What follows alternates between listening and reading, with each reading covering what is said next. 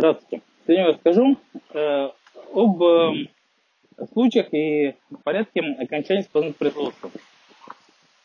Когда оканчивается исполнительное производство, соответственно, прекращаются все меры по э, обеспечению, то есть э, все, что э, должник, э, обеспеченные меры в отношении должника принято, они все тоже отменяются.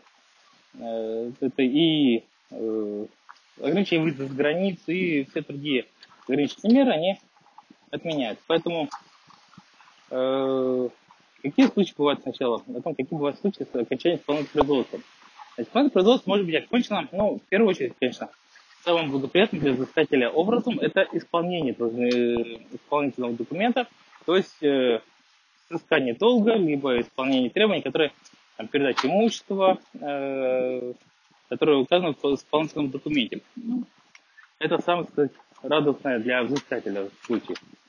Э, также исполнительное производство может оканчиваться э, в связи с требованием э, органа, который выдал, с, требованием органа о возврате исполнительного документа, который его выдал.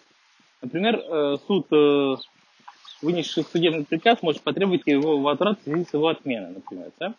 Вот. Э, также э, исполнительное производство оканчивается в связи с ликвидацией либо банкротством. Это похожая процедура, но ликвидация, соответственно, это э, именно добровольная ликвидация, а банкротство это когда уже э, либо должник, либо его кредиторы думают, э, либо должник считает, что он не может погасить все обязательства, либо кредиторы считают, что э, необходимо уже принудительно э, включать эту процедуру, да. Вот. Это уже отдельная, конечно, тематика. Вот э, если начинается ликвидации либо банкротства, тоже исполнительное производство должно быть окончено, а исполнительный документ должен быть направлен, соответственно, либо ликвидатору, если это ликвидация, либо арбитражному управляющему, э, который э, ведет соответствующую процедуру банкротства. Да? Вот. А также исполнительное производство оканчивается в случае, если э, вопрос касается э, периодических платежей, например, алиментов, да, а э, закончен срок, например, взыскания алиментов, да, то есть, например, э, исполнительный выдан на взыскание алиментов э, в отношении ребенка, которому исполняется 18 лет, и 18 лет, когда ему исполнилось, соответственно, исполнитель просто прекращается в отношении этих периодических платежей. Э, то же самое оканчивается, если э, срок исполнения э, постановления об административном правонарушении истек, да, потому что соответственно, срок является пресекательным и потому что тоже исполнительное лежит прекращение. Это вот случай, который касается случай, в которых прекращается исполнительное производство, оканчивается.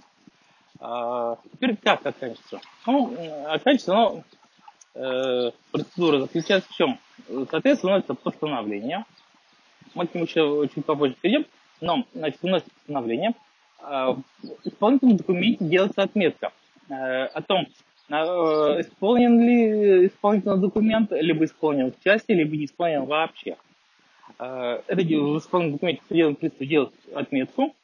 Э, и если, например, исполнительный документ полностью исполнен, то он подшивается в дело, э, которым окончится исполнительное производство. Да, исполнительное производство, постановлением его окончания, э, все это подшивается туда. Если же оно не исполнено, то э, законом пристав должен направить э, исполнительные документы взыскателю. Почему? Потому что он может, э, имеет право его повторно предъявить. Э, там свои сроки есть, о которых я уже говорил. Э, но на практике это случается очень редко. На практике приставы что делают? Они якобы направляют этот документ э, взыскателю, э, вот, почему-то этот документ никогда до взыскателя, по крайней мере, на моей практике, это было, наверное, за мою 30-летнюю практику, это было один или два раза, когда мы получали исполнительные документы, не, не полностью. Вот, э, это крайне редкий случай они как-то теряются. Э, ну, потому что пристав не хочет потом опять э, получать исполнительный документ, который э, не может быть и тяжело исполняется, ну и так далее. Но это отдельная история, касается уже э, Министерства юстиции старшего судебного пристава Российской Федерации, пусть они с этим вопросом разбираются. Да? Но вот практика такая, поэтому приходится получать дубликат. Но мы к этому со временем еще вернемся, расскажем. А, значит, что касается постановления. Постановление по окончании исполнительного производства, оно тоже э, направляется. Оно направляется, во-первых, взыскателю и должнику. Это понятно, они стороны исполнительного производства. Также этот исполнительный документ направляется э, в орган, который его выдал. Да? То есть это суд этот исполнительный документ, исполнительный лист, то, соответственно, туда направляется, чтобы суд был уведомлен о том, что э, исполнен, исполнен да, как бы, э, решение суда.